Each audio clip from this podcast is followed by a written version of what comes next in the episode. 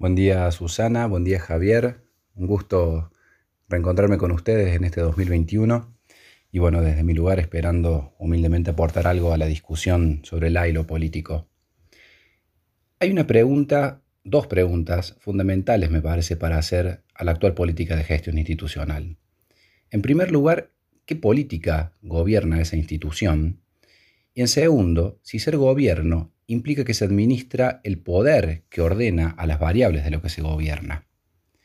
Lo primero, sobre qué política gobierna, habría que pensarlo en función de ciertos principios de gobierno, es decir, qué se valora como primordial, qué criterios deciden el rumbo de las decisiones y cuáles son los principios ordenadores de su funcionamiento. Por caso, el actual gobierno nacional ha priorizado la vida de la ciudadanía frente a objetivos exclusivamente económicos de, por ejemplo, los grandes actores económicos. El aumento de la inversión sanitaria, educativa y social para no solo contener los efectos devastadores de la pandemia, sino también para revertir el desaguisado del gobierno anterior en estas áreas, nos aleja de estimar a este gobierno como un continuador de los principios neoliberales. De igual modo, la búsqueda para democratizar a los sujetos y al acceso de, derechos reconocidos o por reconocer indica una lógica de principios que democratiza lo que los sujetos son o puedan llegar a ser. Eso va a contramano de los principios que rigen a las políticas protofascistas que pueden verse en países como Estados Unidos, Francia, Hungría o España.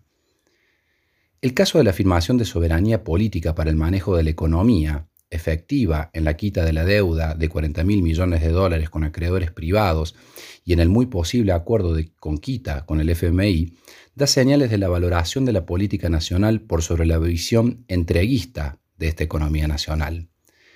En estos términos, podríamos decir que la política que gobierna hoy institucionalmente el país no es ni neoliberal, ni protofascista, ni ajena a los intereses nacionales. El asunto es que estas afirmaciones no aseguran un camino completamente alejado de estos regímenes de poder. Y eso nos lleva a la segunda pregunta, sobre si ser gobierno implica ejercer el poder respecto a los elementos que democratizan a esos regímenes neoliberales, protofascistas o entreguistas. En este caso la respuesta sería negativa. En nuestros modelos sociopolíticos, el poder económico y social no lo ejerce el poder instituido, sino las estructuras que controlan el movimiento de la producción económica y de la producción del sentido común, muy claro en relación a los medios de comunicación. La cuestión que aqueja hoy el gobierno nacional es justamente esta. ¿Cómo se gobierna democratizando la producción económica y la producción de sentido común sin ejercer casi ningún poder sobre esas estructuras? En términos más claros, ¿cómo ejercer algún poder sobre estos ámbitos claves para la economía cotidiana como para la lectura de la realidad, cuando son poderes que se ejercen a contramano de cualquier proceso de democratización? Esto es evidente en la actual puja por los precios, por salarios, por la vacunación, por las causas judiciales que implican a cualquier nombre que responda a fuerzas contrarias a los poderes reales. En todos esos frentes, el gobierno nacional es la parte débil de la cuenta. El asunto es que hay que pensar para quién gobierna ese poder real. Y la respuesta es breve. Gobiernan para sí mismos, para privatizar esos ámbitos que son y deberían ser de discusión pública. Días pasados, Alcira Argumedo, socióloga, explicaba que con el valor de un año del contrabando, es decir, la venta en negro, ilegal, de cereales, de las petroleras, de mineras y de otras exportadoras, Decía Argumedo que casi se podría pagar al contado la deuda con el Fondo Monetario Internacional. Es interesante pensar en esto.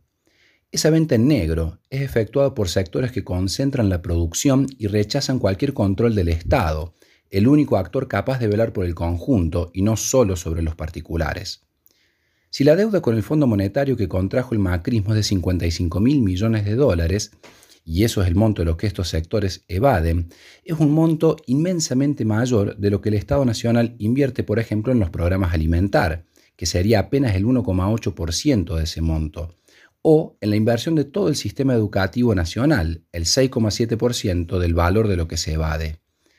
Programas de asistencia y educación pública son habitualmente señalados por esos sectores como gastos y derroches del Estado. Es interesante e importante señalar semejante hipocresía, además de revelar tamaña corrupción que nos afecta al conjunto y favorece solo a unos pocos.